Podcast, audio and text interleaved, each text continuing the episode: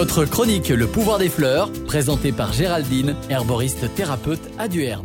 Dans mes cueillettes du moment, je vous présente la verveine officinale de son petit nom latin Verbena officinalis. Ne confondez pas avec la verveine des jardins que vous connaissez tous.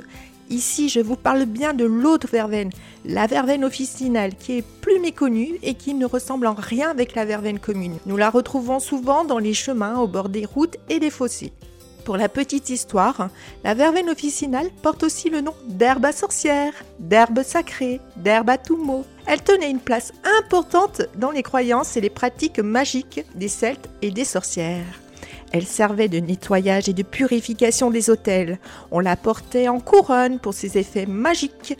Elle aurait ranimé aussi la flamme d'amour pour l'élu de son cœur. Elle serait aussi un symbole de paix. En herboristerie, nous utilisons ses feuilles et ses sommités fleuries. La verveine officinale est une bonne relaxante pour les muscles des épaules et du cou. Surtout quand vous êtes toute la journée sur votre ordinateur, elle vous détendra cette partie-là. Elle est très amère et agira aussi sur votre digestion qui est en rapport avec votre stress. À prendre en infusion avant les repas et pour adoucir son goût, vous pouvez la mélanger avec de la mélisse par exemple. Pensez à elle aussi lorsque vous avez des migraines dues à des tensions des épaules et du cou.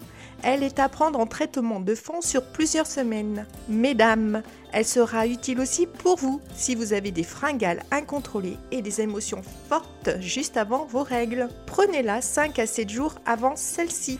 Attention, elle est contre-indiquée pendant la grossesse et l'allaitement. Pour votre information, à faible dose, elle tonifie et à forte dose, elle est irritante et donne des vomissements.